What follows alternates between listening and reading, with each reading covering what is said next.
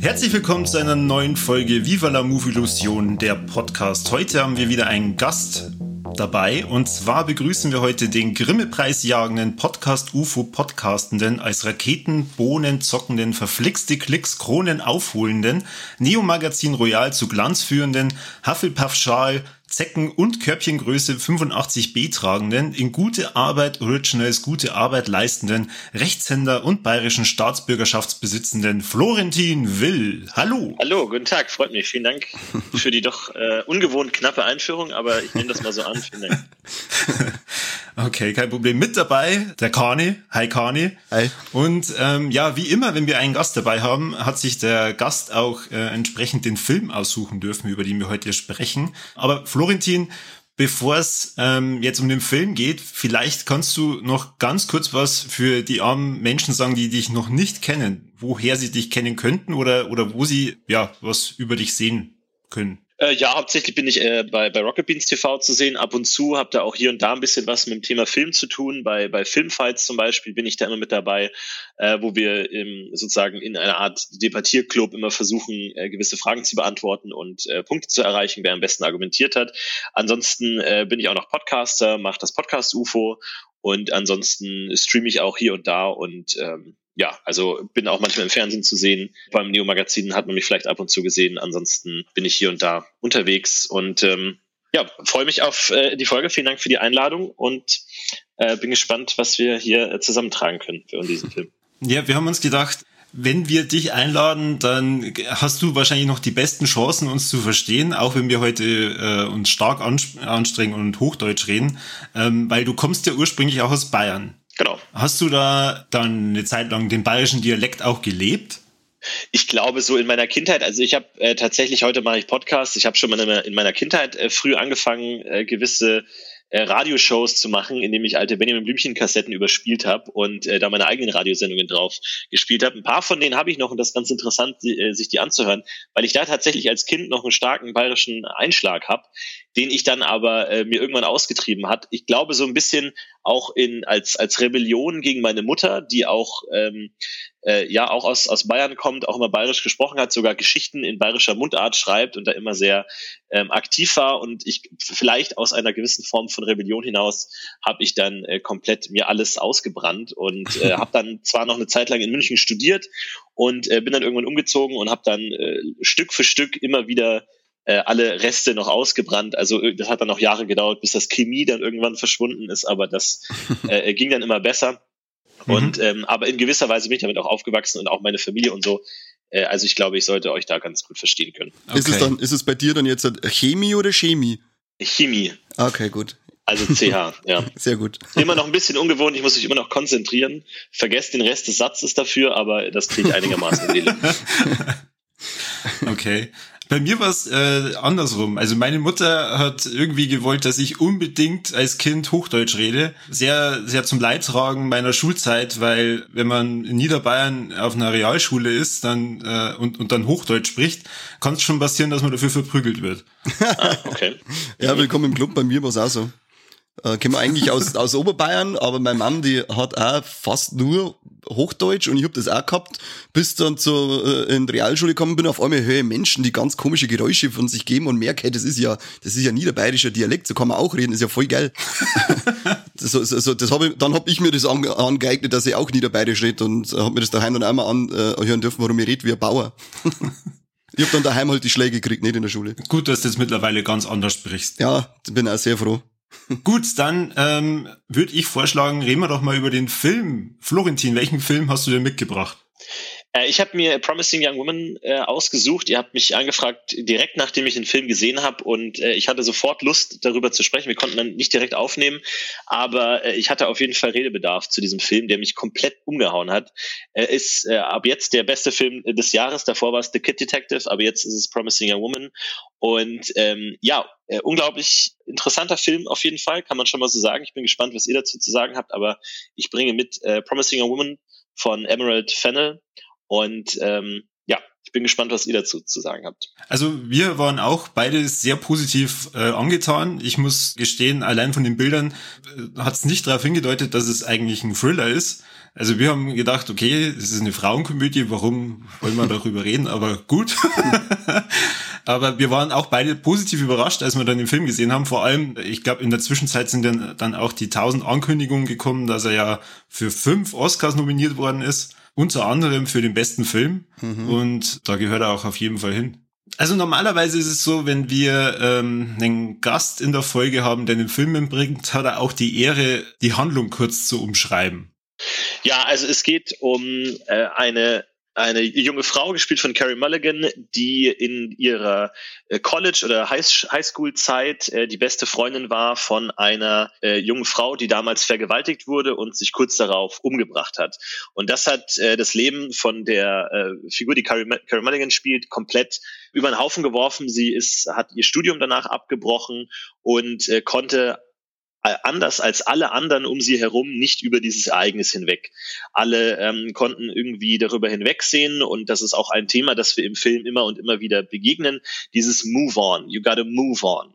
Also alle haben es geschafft, über diese Vergewaltigung und anschließenden Selbstmord ihrer Freundin da hinwegzukommen und sie kann das eben nicht. Sie ähm, äh, arbeitet jetzt eben in so einem kleinen Café, hat ihr Studium abgebrochen und hat es sich sozusagen zur Aufgabe gemacht, diese Tat zu rächen. Äh, einerseits, indem sie sich selber als äh, ja, Lockvogel präsentiert. Sie geht in eine Bar, spielt, als wäre sie betrunken, ganz alleine und lässt sich dann von irgendwelchen schmierigen Typen abschleppen, die dann ihre Betrunkenheit ausnutzen wollen, um mit ihr zu schlafen. Und sie sagt dann auch immer nein, dass sie das nicht will und äh, sozusagen kurz bevor es dann zur Vergewaltigung kommt, enthüllt sie, dass sie die Betrunkenheit nur gespielt hat. Und es kommt da zu vielen sehr äh, intensiven Szenen, wo sie dann die Männer damit konfrontiert, dass sie ja gerade eigentlich eine Frau, eine betrunkene Frau vergewaltigen wollten. Und ähm, sie macht das wirklich so ein bisschen Kill Bill-esque. Sie führt da so eine Strichliste. Am Anfang des Films denkt man, okay, ähm, bringt sie die alle um oder was macht sie mit denen? Aber es wird dann gezeigt, nein, sie konfrontiert sie sozusagen nur mit ihrer Tat. Und das äh, interessante Punkt ist, dass eben dieses Moving On in gewisser Weise äh, den ganzen Film über eine falsche Dramaturgie aufbaut. Man denkt immer so ein bisschen, okay, ist das denn alles so in Ordnung, was sie da macht? Muss sie nicht wirklich weiter? Hält sie, sie ihr eigenes Leben nicht selber zurück, dadurch, dass sie das sozusagen nicht loslassen kann? Und das wird dann auch sozusagen ja repräsentiert von einer weiteren Figur von Bo Burnham. Äh, kennt man vielleicht als Stand-up-Comedian, äh, auch viele lustige Songs gemacht und ähm, auch der Regisseur von Eighth Grade. Und ähm, der äh, kommt dann eben auf sie zu und äh, die beiden freunden sich an und werden ein Paar und daten. Und es scheint so ein bisschen das ihr Ausweg zu sein aus dieser ganzen ähm, Situation und kann sie nicht vielleicht doch über die ganze Sache hinwegkommen und können sie nicht zusammenkommen und sozusagen neu starten.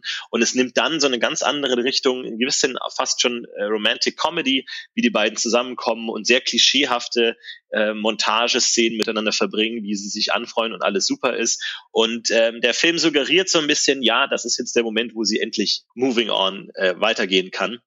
Und dann kommt natürlich der große Twist. Ich weiß nicht, wie ihr es in eurem Format mit Spoilern habt, was, was da ähm, die, die Politik ist. Also wir hauen jetzt einfach kurze Spoilerwarnung. Wer nicht hören will, wie es ausgeht oder was der Twist ist, schaltet jetzt bitte aus.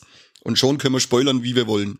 Und da stellt sich eben raus, dass äh, diese Bo Burnham-Figur, die jetzt ähm, ihr nochmal so einen neuen Lebensweg ermöglicht, bei dieser Vergewaltigung mit anwesend war.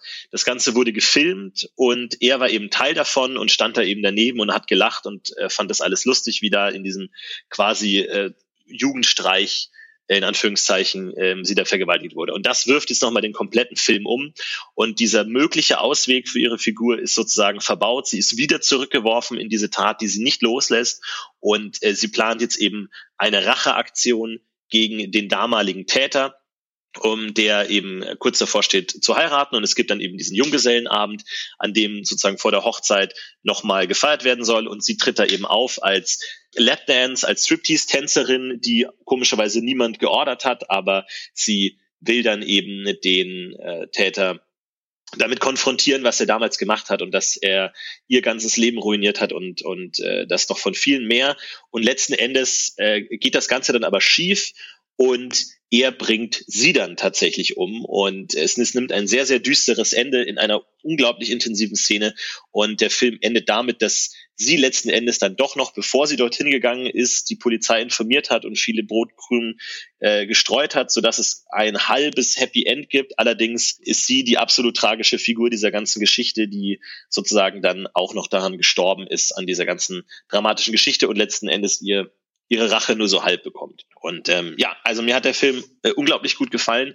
Er spricht dieses ganze Thema Vergewaltigung und was man so ein bisschen unter Rape Culture versteht, also diese gesamte Kultur rumherum, also dass dem Opfer erstmal nicht so ganz geglaubt wird. Das Ganze ist, wird so als Highschool-Streich abgetan. Diese ganzen klischeehaften Aussagen, die man immer wieder hört rund um diese Geschichte mit diesen, na ja, sie war ja auch als Schlampe bekannt und so und sie zieht sich ja auch so an, dann soll sie sich nicht wundern. Also all diese Sätze tun so unendlich weh in diesem Film und ähm, mhm. man weiß auch am Anfang des Films gar nicht, wohin der Film will, was jetzt sozusagen das Ziel ist. Ja, also ich habe ja schon ange es ist so ein bisschen so eine Antäuschung, dass man sagt, naja, wann schafft sie es endlich drüber wegzukommen? Alle anderen kommen ja auch drüber weg. Und äh, ich finde, der Film macht es wahnsinnig gut, diese, diese Situation aus ganz vielen verschiedenen Perspektiven zu beleuchten und eben in jeder erdenklichen Situation nochmal dem Zuschauer einzuhämmern, wie furchtbar diese Situation eigentlich ist. Also sie geht dann zum Beispiel zur Dekanin der Universität und sagt dann, können Sie sich noch erinnern, damals, als es passiert ist mit diesem, mit diesem Vergewaltigungsfall von dieser Nina und ähm, dann sagt diese Dekanin so ganz nonchalant, na ja, was soll ich denn machen? Solche Fälle kriege ich zweimal die Woche hier berichtet. Soll ich die jetzt alle von der Schule schmeißen? Und man denkt sich nur, bitte, das wird so nebenbei gesagt, das, worum der gesamte Film sich dreht, dieses ganze Martyrium, durch das diese Frauen gehen, die eine bringt sich um, die andere wird am Ende umgebracht, ist verfressen von Rache, das ganze Leben ist zerstört. Das passiert halt zweimal die Woche, aber was soll man dagegen machen? Also ja. das ist äh, ganz, ganz toll, dass diese ganzen äh, Momente und Themen, die man irgendwo kennt, vielleicht auch mal in diese ganzen Diskussionen gehört hat, hier unglaublich präsent einem ins Gesicht geschlagen werden. Und es hat einen enormen Effekt, äh, weil einerseits der Film es natürlich deutlich macht, aber wie gesagt, dadurch, dass der Ton des Films immer sehr unklar ist und man nicht genau weiß, in welche Richtung es geht, hat es nie diesen Moralkeulen-Effekt, diesen, oh, ich erzähle euch jetzt mal, wie furchtbar Vergewaltigung ist, sondern er spielt ganz clever mit den Erwartungshaltungen und mit der klassischen Dramaturgie, die solche Filme durchlaufen, so dass man eigentlich da immer wieder auf dem falschen Fuß ertappt wird und immer wieder auch mit dem Messer äh, ins Messer läuft, äh, dieses Films. Und der Film spielt unglaublich gut mit dem Zuschauer und ähm, es ist eine große Freude. Es ist streckenweise sehr lustig, sehr traurig, aber so niederschmetternd äh, über den gesamten Film hinweg, dass er wirklich einen enormen Effekt auf mich hatte und ähm, ich auch immer wieder dran denke und mir der sehr, sehr gut gefallen hat. Vor allem ist es jetzt nicht irgendwie ähm, ein Film, der einfach nur zeigen soll, dass Männer scheiße sind, sondern ähm, dass praktisch das, also sowohl Mann als auch Frau ignoriert dieses Thema einfach du hast es ja schon gesagt, die eine Dame ist eine Dekanin, die dann sagt, na ja, das passiert halt zweimal die Woche. Ähm, dann, ich glaube, eine ehemalige Freundin von ihr sagt es ja auch dann mehr so, ja, ignorant und gibt ja dann auch das Handy, wo dann einfach ein Video oder von dieser Tat auch noch mit drauf ist, wo ich mir denke, okay, wieso hat man sowas dann auch nur als Frau und, und verschenkt es dann? Also, oder was heißt verschenkt? Gut, sie hat sich ja dann in dem Moment auch von ihr verabschiedet und sagt dann auch, sie will von ihr nie wieder was hören. Aber man merkt halt, okay, es geht jetzt nicht nur gegen Männer oder es, es soll nicht darum gehen, dass es jetzt gegen Männer geht, sondern es geht einfach wirklich um, um dieses Thema, dass Vergewaltigung an der Stelle verherrlicht wird. Genau, einfach ein, äh, kein, kein Fingerdeut auf eine gewisse Gruppe, die irgendwas falsch macht, sondern mir hat das auch in dem Film ziemlich gut gefallen, dass er einfach die komplette Gesellschaft abwatscht in dem Fall. Weil das wäre wahrscheinlich wieder ein großer, da, da, da würde ich schon wieder die, die breite, äh, wie, wie heißt das schön, ähm, die weißen Männer mittleren Alters würde ich da schon wieder schreien hören. Ähm, der Film ist ja nur gegen Männer und äh, das finde ich ist auch ganz geschickt gemacht bei dem Film. Am Anfang deutet es so darauf hin, als wäre es so femme fatale, äh, eine Frau auf dem Rachefeldzug gegen Männer. Ähm, aber schon langsam kristallisiert sie immer mehr raus, ähm, dass es eigentlich Rachefeldzug auch gegen die ganze Gesellschaft in dem Fall ist, die sich, die sowas einfach nur belächelt und die Damen da eben nicht ernst nimmt. Ich finde auch dann am Ende, wenn sie den Monroe zur Rede stellt, seine Aussage noch äh, ganz toll, wie er sie versucht zu rechtfertigen, ob sie eigentlich weiß, was das mit einem Mann macht, wenn er, wenn er da beschuldigt wird. Und äh, sich dann auch noch versucht, selber in die Opferrolle da zu drücken, der Mistsack. Ja. ja, absolut. Und das ist aber, ähm, also wie, wie schon gesagt, du, du sprichst auch diese, diese Freundin von ihr an, die Madison, die dann äh, mit, die dann konfrontiert wird und ähm, dann sagt, ne, die hat ihr damals nicht geglaubt. Also das war so ein bisschen dieser Plotpunkt. Sie hat ihr damals ihrer Freundin, die vergewaltigt wurde, nicht geglaubt. Und äh, so ein Punkt, den sie dann auch anwendet und wo der, der Film dann auch ganz clever die Sympathien so ein bisschen verwischt, dann sorgt sie, die Hauptfigur, nämlich dafür, dass äh, ihre Freundin von damals mehr oder weniger vergewaltigt wurde. Oder sie macht sie dann betrunken und lässt sie dann von, von einem Freund oder jemandem, der angeworben wurde, dann sozusagen in eine ähnliche Situation bringen. Und das ist natürlich auch so ein Punkt, wo man dann sagen kann, inwiefern ist das dann gerechtfertigt, weil der Film spielt auch so ein bisschen damit, dass niemand das ernst nimmt, bis es ihnen selbst passiert. Mhm. Also das haben wir ein paar Mal im Film. Da ist einmal natürlich durch diesen Madison-Charakter von, von Alison Brie gespielt, die erstmal auch sagt, na ja, das war halt damals und auch sie wiederholt die Klischees und was da schon unerträglich ist und ja, sie hat sich ja angezogen und bla bla bla. Und dann gerät sie in eine ähnliche Situation und kippt dann komplett um und ist dann total auf ihrer Seite. Und auch bei der Dekanin, die wir schon angesprochen haben, die auch sagt, naja, was ist denn da hinten dran? Wo im Vorhinein äh, Carrie Mulligan die äh, Tochter sozusagen ähm, ja quasi entführt oder fake entführt hat und äh, diese dann auch damit konfrontiert, so, ah ja, die geht jetzt auf eine Party von, von älteren Männern und so und ist ja kein Problem, ist ja dieselbe Situation wie damals bei meiner Freundin, wo die Dekanin auch sofort umkippt und auch sofort sagt, ja, Moment, Moment. So, also das ist auch so ein Ding, also diese, diese spürbare Frustration des Films, dass diese Figuren sich erst dann ernst genommen fühlen, wenn es zu spät ist. Und in dem Moment, in dem man was dagegen machen könnte und das Problem ansprechen könnte, sagen alle, ach, jetzt habt ihr noch nicht so, you gotta move on und so.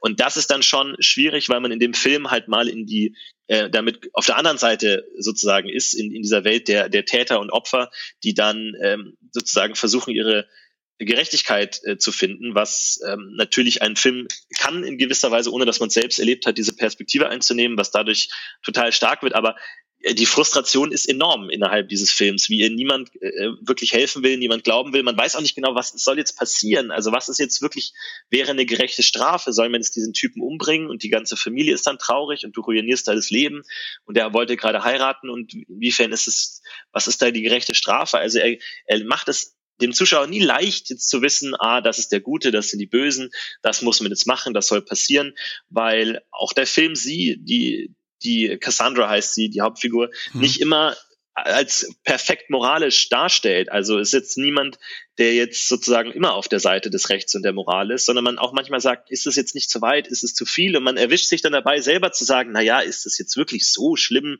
Muss das jetzt die Strafe sein? Und das ist total clever gemacht, weil der Film dir die Antworten nicht gibt, sondern dazu führt, dass du selber mit dir ringen musst und diese Antworten irgendwie finden musst. Und ähm, macht er auf jeden Fall ganz, ganz klasse. Ja. ja auch dieser Punkt, dass man am Anfang noch, gar nicht weiß, okay, auf, was ist ihr Ziel, wo will sie hin?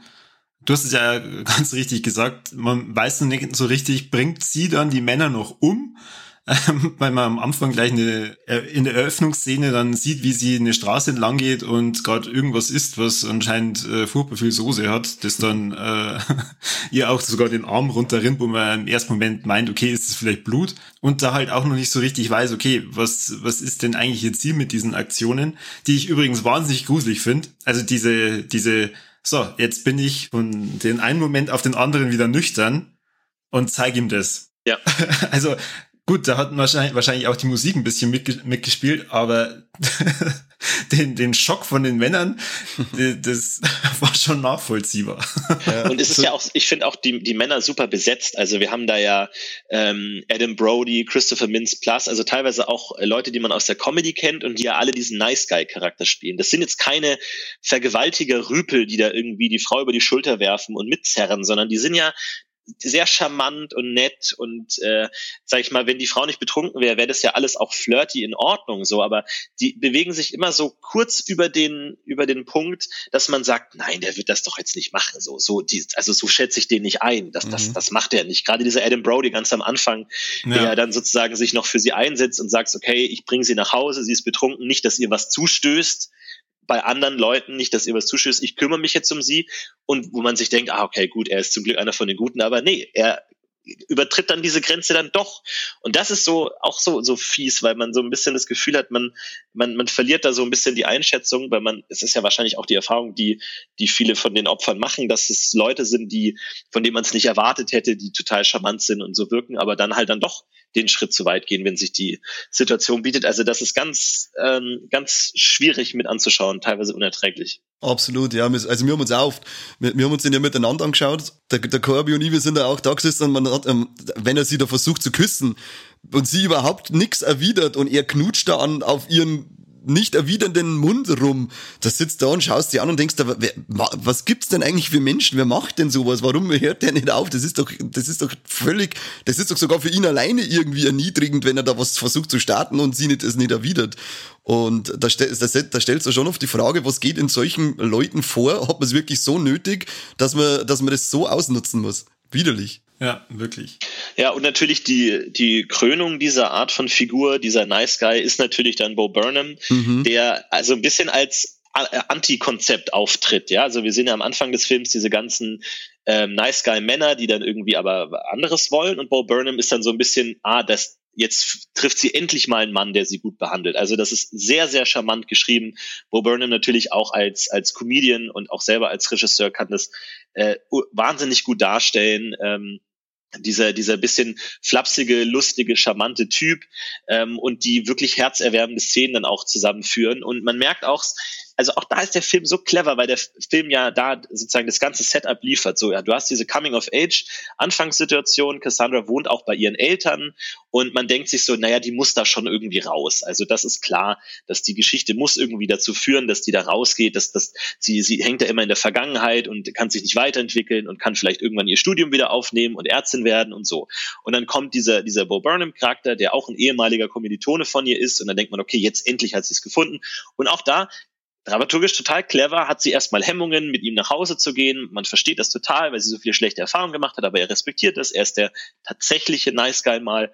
Und dann trifft es natürlich umso härter ins Gesicht nach all diesen schönen Momenten, nach dieser schönen äh, Romantic Comedy Szene, dass er Teil dieser damaligen Gruppe war. Und es ist es ist, es ist super schwer zu ertragen, äh, ja. äh, weil man auch nicht genau weiß, was, was soll jetzt passieren. Geht's, hört das jetzt wirklich alles auf?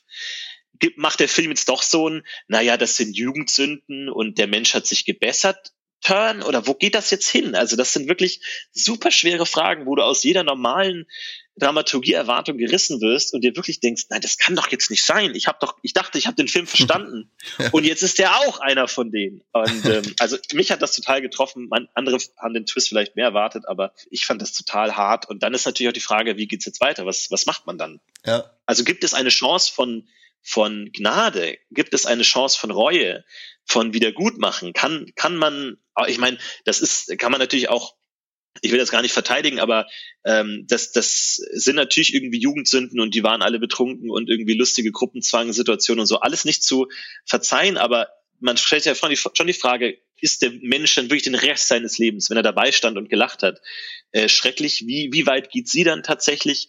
Ähm, wie, wie schlimm ist das dann alles? Und ähm, aber der Film ist dann auch konsequent und sagt dann auch, nein, das, das geht dann halt doch nicht so. Das gibt kein, keine Möglichkeit, da wieder rauszukommen. Ähm, und dann, ja, äh, äh, trennen sich die beiden mehr oder weniger oder, oder brechen miteinander.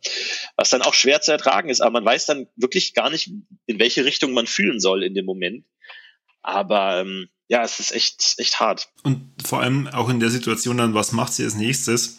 Also ich bin felsenfest davon ausgegangen, die bringt den, ähm, wie heißt der Monroe, oder? Monroe, ja. Die, die bringt den um. Die Frage ist jetzt auch, wäre wär, wär das ihr Ziel gewesen? Oder hat sie von Anfang an gewusst, okay, ähm, die Situation wird sich so drehen, dass äh, er sie umbringt? Ich glaube, sie wollte ihm die, ihren, den Namen der Nina reinritzen, oder? Mhm.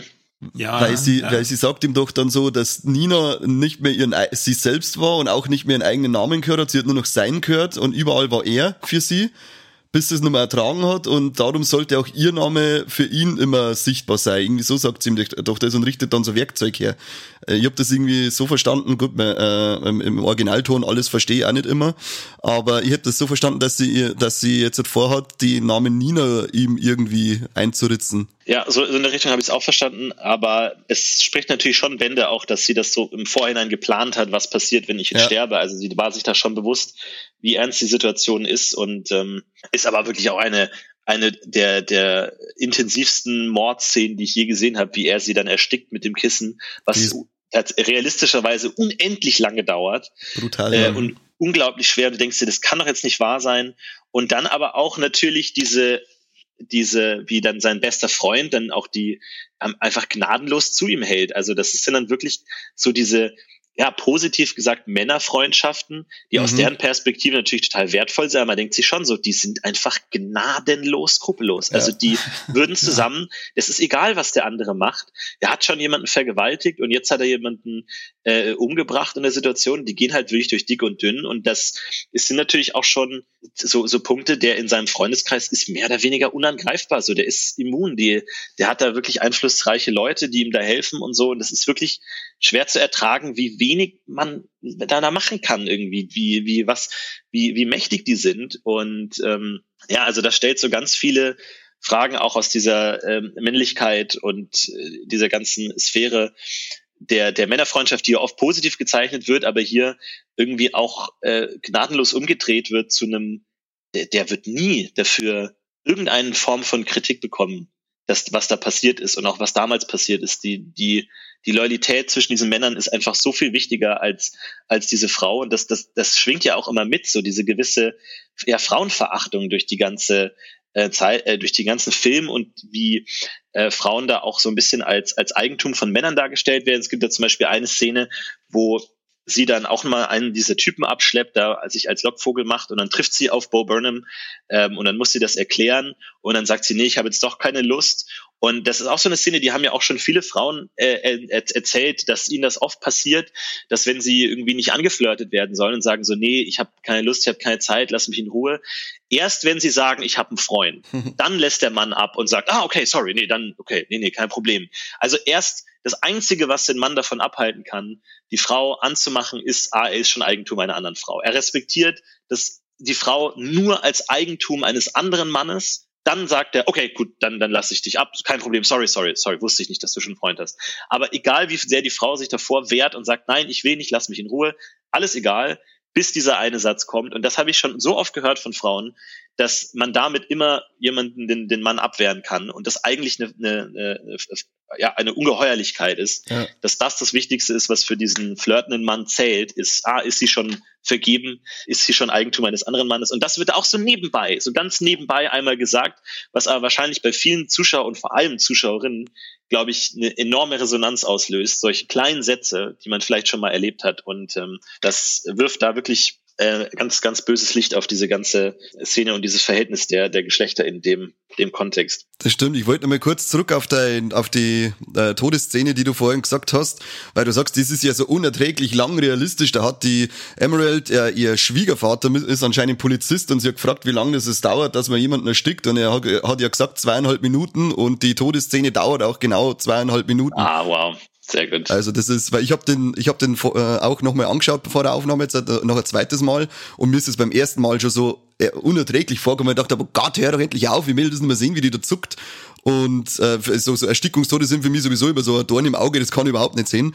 Und habe dann auch nochmal mit, habe dann selber mal auf die Uhr geschaut und dann nochmal, äh, als ich ein bisschen über den Film gelesen habe, habe ich das gesehen, dass sie da, äh, dass das anscheinend komplett akkurat ist, äh, wie ein echter Erstickungstod abläuft. Bah.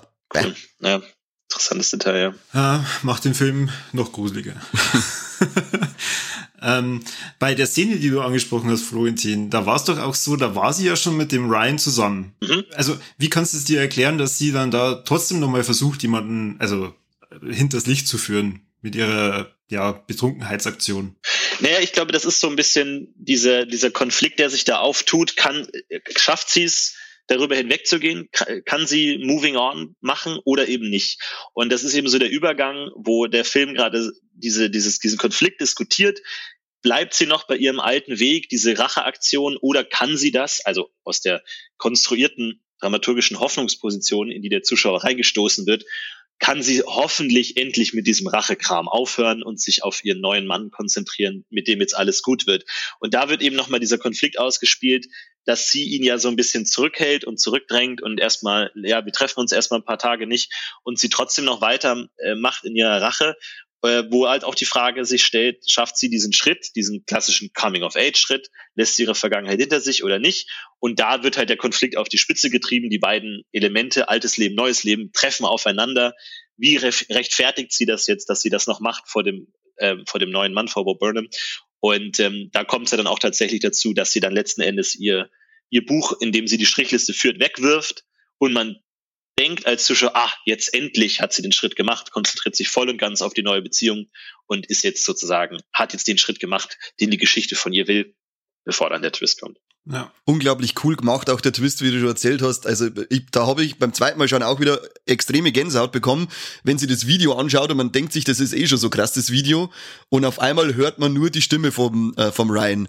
Und ja. äh, dann der kurze Score noch dazu, da bin ich da gesessen, da war ja, also ich, da war auch komplett geflasht in dem Moment, aber gedacht, wow, das ist jetzt nicht euer Ernst, es geht jetzt eigentlich in so eine schöne, angenehme Richtung, bei der man zwar nicht gewusst hat, wie es eigentlich dann in Anführungszeichen spannend zu Ende gehen sollte, aber es wird jetzt vielleicht positiv für sie zu Ende gehen. Und dann kriegst du nochmal so einen Tritt in die Fresse von, äh, und das nur durch die Stimme, die man da hört in dem Moment. Da war er fix und fertig in dem Moment. Ja, wir waren uns ja dann auch nicht gleich einig, ob es wirklich er war oder nicht. Und dann dachte, das ist ja nie, der ist doch Kinderarzt. Aber eben wieder die Frage, das war, sie waren damals auf der Highschool, die waren äh, junge Typen, machen eine Party, da liegt eine besoffen rum. Dann stellt sich immer die Frage, ist er deswegen jetzt ein schlechter Mensch, weil er damals gefilmt hat und gelacht hat, oder hat er sich äh, doch geändert? Also das finde ich auch bei dem Film, stellt man sich die Frage permanent, auch wenn man eben dann diesen, die, die Kerle, die sie abschleppt, äh, sind sie selber betrunken. Der, der, der äh, Christopher Mintz-Plasse, der kokst sich die Nase zu ohne Ende. Ist er überhaupt zurechnungsfähig? Sind es Gründe, mit denen man das rechtfertigt? Natürlich nicht. Aber sind sie deswegen durch einen Ausrutscher schlechte Personen? Also der Film wirft die die ganze Zeit wirklich in so eine, äh, so, so eine Moralfrage. Und das macht er, das macht er fast pausenlos. Das ist echt richtig geil geschrieben. Mhm. Und auch richtig geil inszeniert. Vor allem vom Soundtrack her. Ich fand die, ich fand die musikalische Unterlegung fand der ganz stark. Die möchte ich mal, möchte ich mal kurz ansprechen. Also, also jetzt bin ich kein, äh, kein großer äh, Britney Spears Fan. Äh, meine Freunde werden mir jetzt Lüge schimpfen, weil sobald man drei Bier hat und es läuft Lucky, ähm, gröle das natürlich mit. Aber dann am Ende beim Finale, als sie da in ihrem äh, Kostüm zu dem Junggesellenabschied geht und dann diese Version von Toxic läuft, die ist ja unglaublich geil und das passt so unglaublich gut zusammen.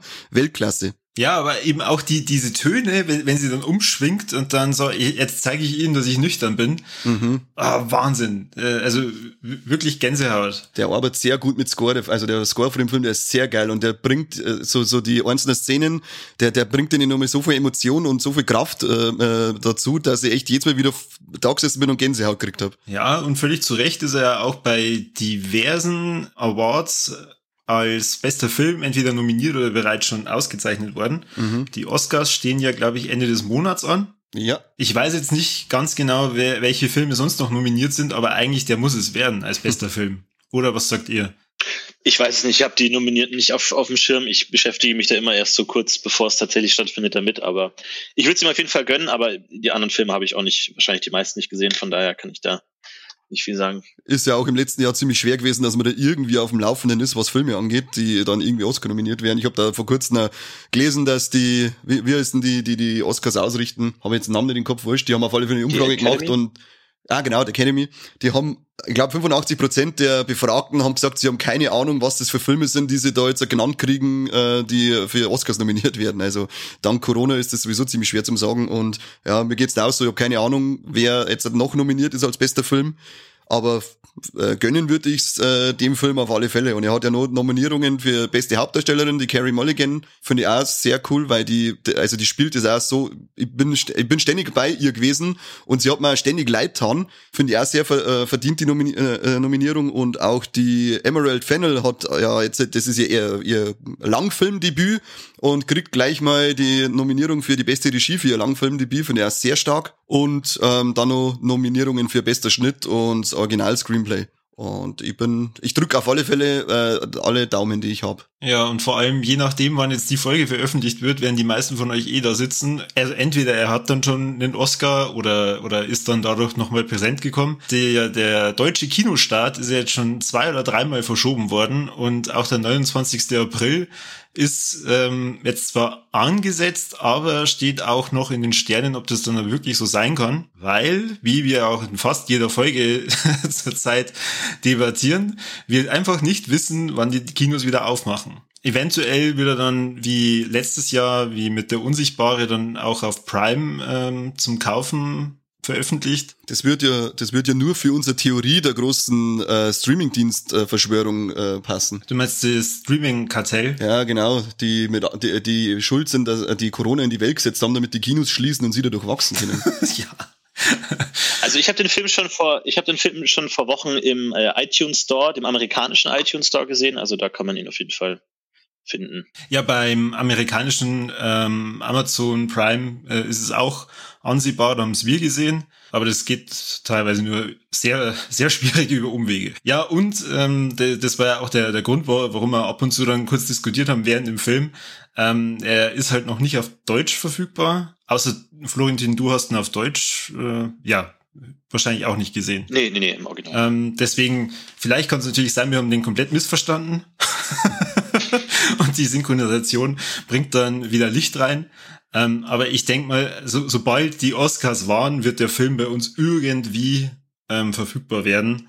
Ob er dann im Kino kommt, ich hoff's. Also ich würde mir auf jeden Fall auch noch mal im Kino angucken. Aber ansonsten vermute ich ganz stark, der wird dann ähm, bei irgendeinem Streamingdienst auftauchen. Schon. Mich würde jetzt noch interessieren, Florentin, weil wir ja die ganze Zeit davon reden, dieser Film drückt dich ständig in so eine Richtung Moralentscheidung, ist es richtig oder falsch? Wie findest du wie, persönlich äh, ihr Entscheidung am Schluss, dass sie sagt, nein, kein Vergessen und kein Verzeihen, sie äh, führt in seiner Strafe zu? Findest, stehst du dahinter oder würdest du, hättest du dir was anderes gewünscht? Also ich kann mir da jetzt erstmal moralisch kein, kein Urteil erlauben, in so einer Situation äh, zu entscheiden, was da richtig falsch ist. Ähm, es ist absolut konsequent äh, von der Figur, weil sie ja auch die einzige Figur ist, die äh, eigentlich nicht Teil dieser Kultur ist, in der Hinsicht, dass sie sich nicht als Opfer akzeptiert. Also sie ist ja nicht die, äh, mir geht so schlecht, sondern sie nimmt ja durch ihren Racheweg sozusagen einen aktiven Part ein und will sich da eben nicht eingliedern und sie ist eben die einzige, die sich weigert, äh, zu den, den Move-on-Move zu machen.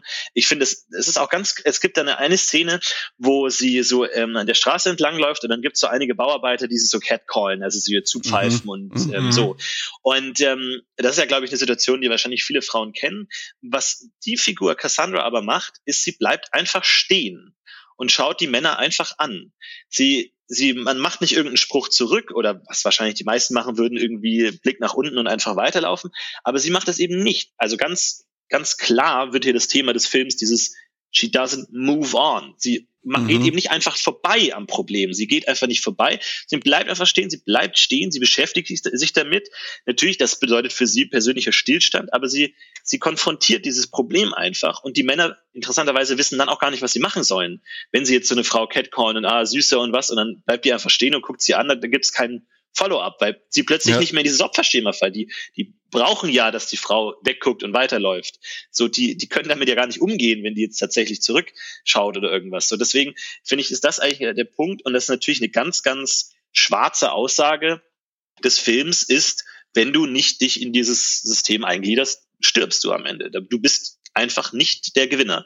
Sie ist ja den ganzen Film über die Verliererin. Sie ist die einzige, die nicht weitermacht. Sie äh, geht von, von der Uni runter. Sie äh, lebt bei ihren Eltern. Sie kommt da nicht weiter und sie kommt auch nicht raus ähm, aus, aus dieser Situation, weil sie eben an ihrer Rache festhält, weil sie daran festhält, dass, dass da Unrecht getan wurde und man das irgendwie tilgen muss.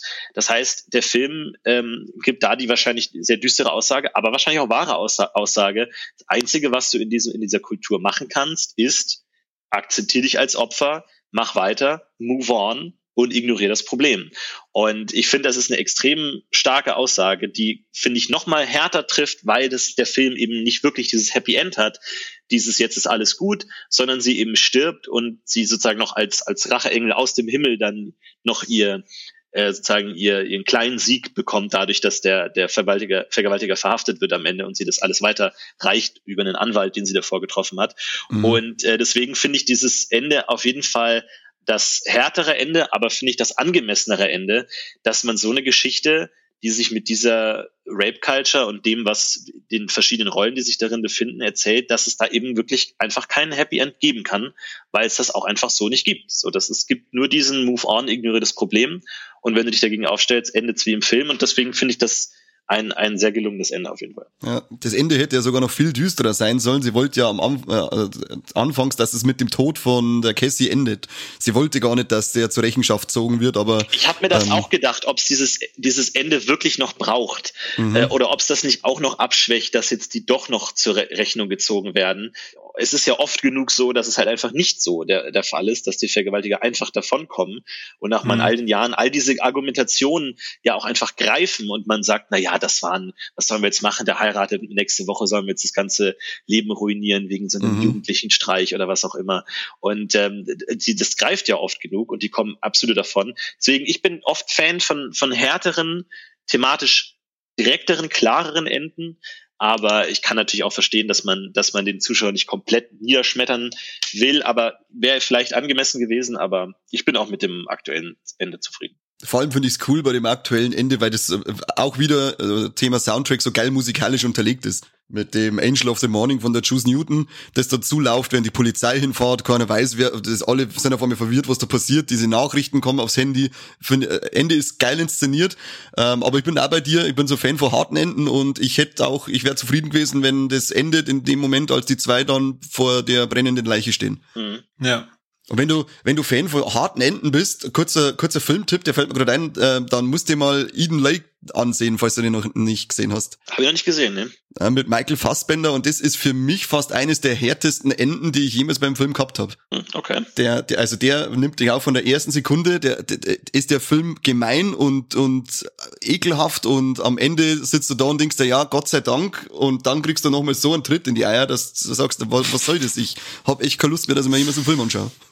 Beste Filmbeschreibung ever, ja.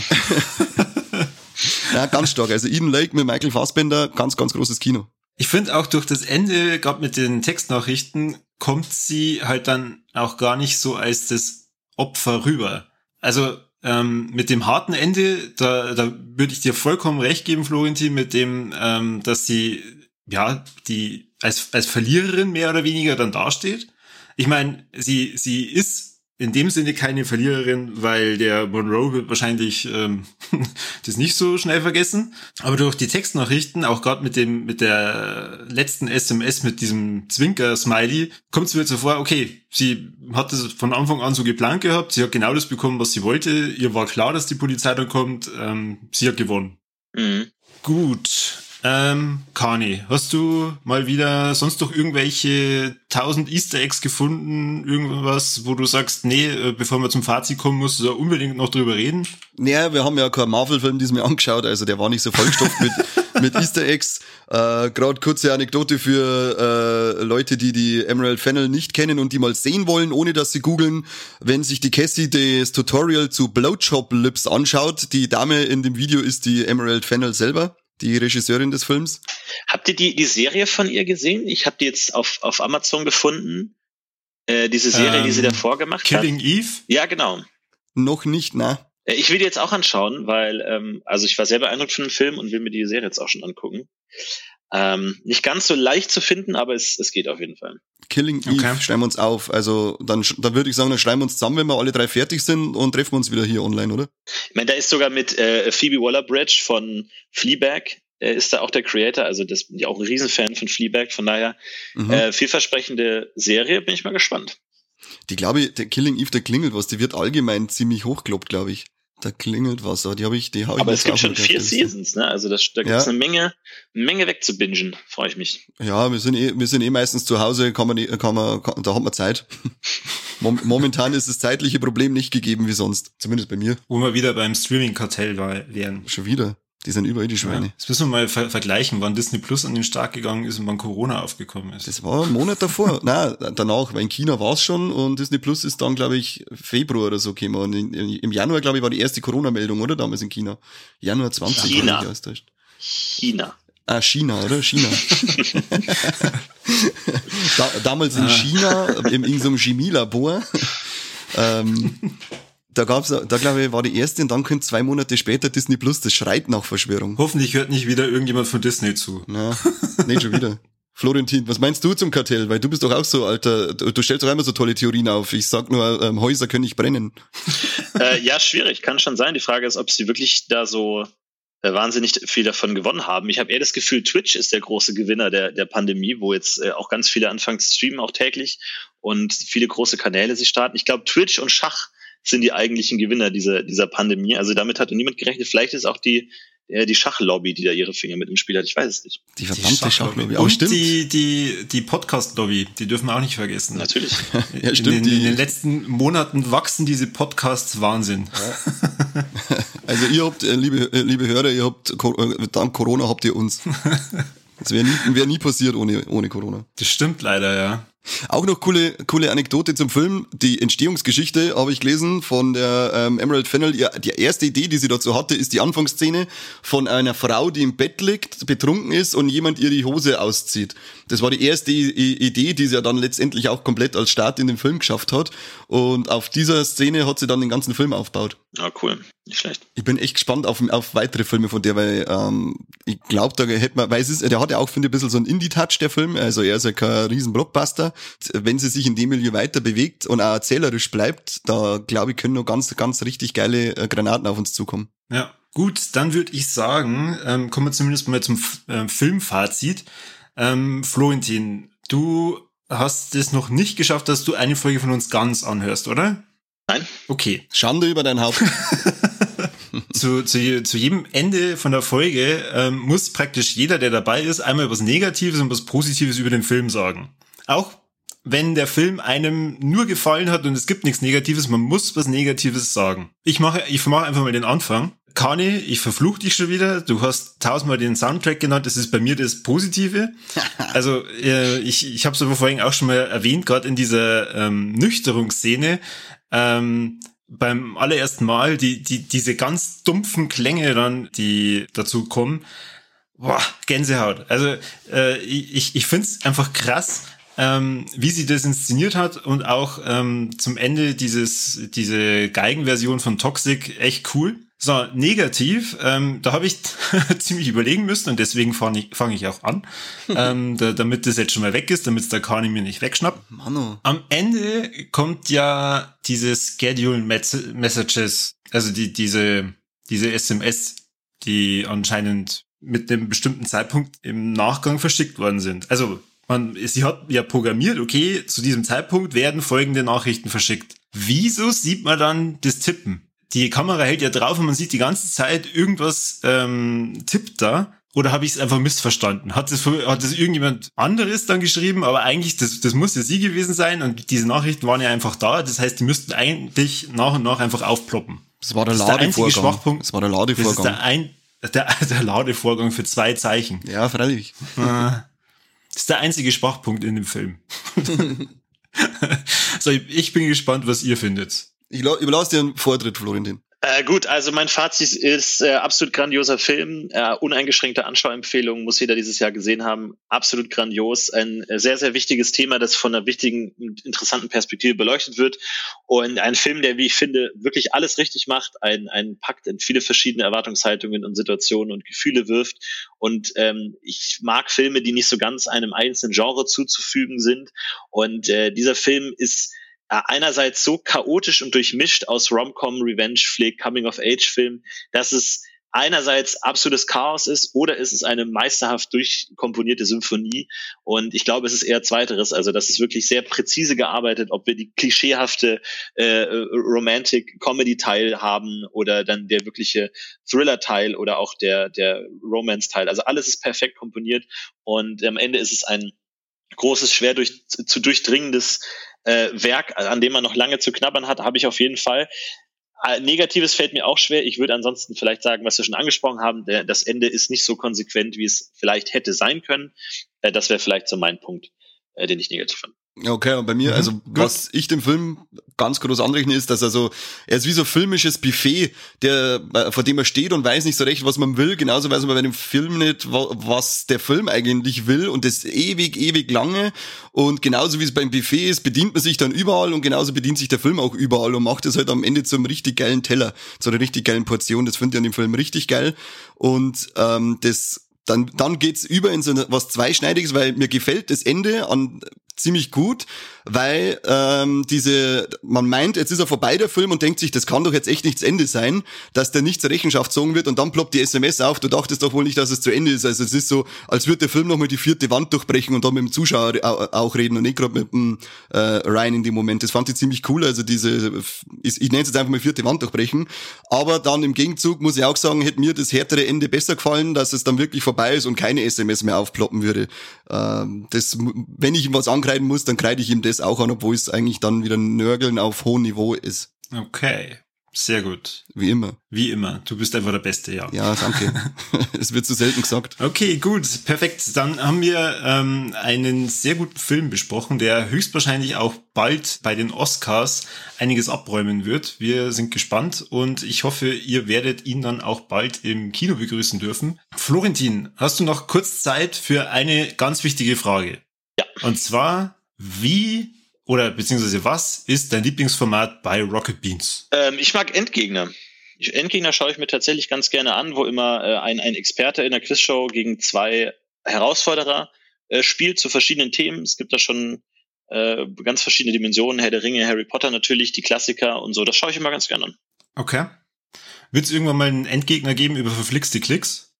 Ah, das glaube ich nicht, weil da gibt es eigentlich nur zwei Leute, die sich damit auskennen. Ansonsten schaut uns in der Regel niemand zu. Von daher kriegen wir da leider nicht die drei Leute voll. Das ist das Problem. Ah, das stimmt nicht. Ich gucke euch zu und zwar immer mittags. Also ich, ich muss mir immer die, die Folgen dann im Nachgang auf YouTube angucken. Neulich bin ich über eine Folge gestolpert, da, da gucken du und der Lars ein Video über eine äh, bayerische Berufsschule mit mit Schreinern mhm. und ihr guckt euch das auf fünf Minuten oder so an und das fand ich wahnsinnig witzig, weil äh, ihr über, über einen Satz die ganze Zeit dann gerätselt habt, was es heißt. Und ich glaube, da sagt irgendein Mädel, ähm, Hauptsache die Einrichtung passt dann. Äh, genau, das oder, haben wir dann auch in den Kommentaren gelesen. Da haben uns dann die glücklicherweise die Experten unter die Arme gegriffen. Aber das ist dann so tiefes Bayerisch für dich, oder wie? Ja, das war so, so undeutlich gesprochen, das habe ich überhaupt nicht verstanden. Aber ja. Wie hoch stehen die Chancen, dass du bald mehr Kronen hast? 100 äh, Prozent. Ich meine, wenn der, der aktuelle Trend sich so fortsetzt, wovon ich ausgehe, sollte das im Frühjahr 1928, 28 äh, eigentlich stattfinden. Ich freue mich drauf. Und wahrscheinlich kurz bevor es soweit ist, habt ihr irgendeinen Deal gemacht, dass es zurückgesetzt wird. Ja, das kann, das kann sein, ja. Und dann vielleicht noch Podcast UFO. Mich würde es einfach interessieren. Wir haben ja unseren Podcast angefangen aus Langeweile und vor allem wegen Corona, weil wir gesagt haben, gut, wir haben jetzt alle wahnsinnig viel Zeit, wir gucken wahnsinnig viele Filme. Eigentlich macht Sinn, wenn wir da auch drüber reden und das aufnehmen. Gut, das Einzige, ähm, was, was uns momentan noch auffällt, davon die, die Welt zu, zu erobern, ist der bayerische Dialekt. Aber das schaffen wir schon noch. Was war damals bei, bei dir und Stefan Tietze der, der Hintergrund, den Podcast UFO zu starten und nach wie vor zu, zu fliegen, sage ich jetzt mal? Äh, wir haben uns ja damals kennengelernt äh, beim Neo Magazin, damals, bevor es noch Royal hieß, ganz am Anfang. Da ähm, war er Autor und ich war da auch ab und zu dabei und äh, wir fanden das natürlich immer super cool, da zu arbeiten, hatten aber auch dann irgendwie, haben uns gut verstanden und hatten Lust, auch ein eigenes Projekt zu starten irgendwie, wo wir so ein bisschen unsere eigenen Ideen mehr einbringen können, als jetzt in so einer Sendung, wo er dann natürlich dann ein, ein nicht jede Idee irgendwo Platz hat. Und äh, da ich davor schon einen Podcast gemacht habe, lag es nahe, dann zu sagen, wir machen jetzt einen Podcast zusammen, haben das relativ unbedarft gestartet und ähm, haben eigentlich einfach nie damit aufgehört, weil es uns immer Spaß macht und ähm, wir eigentlich dann auch äh, da immer ja die, die weiter die Lust äh, dran gefunden haben, weiterzumachen. Und bis jetzt hat es einfach noch nicht aufgehört. Wie macht ihr das jetzt während Corona? Trefft ihr euch da direkt oder nehmt ihr auch über irgendein äh, Medium auf? Nee, wir treffen uns direkt in Köln, immer jede Woche. Mhm, cool. Habt ihr eigentlich, äh, welche Folge war das, die du mir geschickt hast? Die, die aktuelle. Die aktuellste. Also 56 oder so? Das, hab, habt ihr da über den aktuellen Justice League äh, äh, geschimpft oder über die alte Version? Äh, da ich den, den Snyder's Cut, Snyder Cut nicht gesehen habe, kann es nur die, die ursprüngliche Version gewesen sein. Ach, puh, Gott. Ich, mir hat kurz Herz ausgesetzt, aber ich konnte nicht ganz, äh, kann's nicht, kann's nicht ganz ermitteln, ob es die neue oder die alte ist. Also das war auch eine anstrengende Aufnahme mit dir zusammen über den äh, Snyder Cut zu reden, weil ich glaube, wenn es nach dir gegangen wäre, du hättest noch zwei Stunden weiter gesprochen. Ja, der Film hat ja genug Material. ja, wir hätten einfach einen Audiokommentar über den Film drüber legen können. Wir schicken mal einfach mal unseren, äh, unsere Folge ein. Gut, dann ähm, Florentin, vielen Dank für deine Zeit. Ja, danke für die Einladung. Ich hoffe, du hattest ein bisschen Spaß. Ja, auf jeden Fall, immer gerne. Und ähm, ja, wir können ja vielleicht, äh, wenn es mal wieder dazu kommen sollte, über einen anderen Film sprechen, der, der vielleicht nicht ein ganz so ja, düsteres Motto hat. Aber es ist auf jeden Fall ähm, wirklich der, der beste Film für, für dieses Jahr und wahrscheinlich auch äh, für die Oscars vom letzten Jahr. Respekt für diese Auswahl und wirklich toll. Ähm, wir haben uns gefreut. Ja, ich mich auch. Ich äh, hoffe, genau. dass viele äh, Hörer den Film noch anschauen werden. Und ähm, ja, dann danke für die Einladung. Macht's gut. Von meiner Seite auch danke. Schön, dass du dabei warst. Genau. Kani, was dürfen die Leute mal wieder machen? Ähm, ja, wie immer, liken, teilen, kommentieren und äh, uns huldigen. Und auch genau. den Florentin, natürlich auch den Gast huldigen.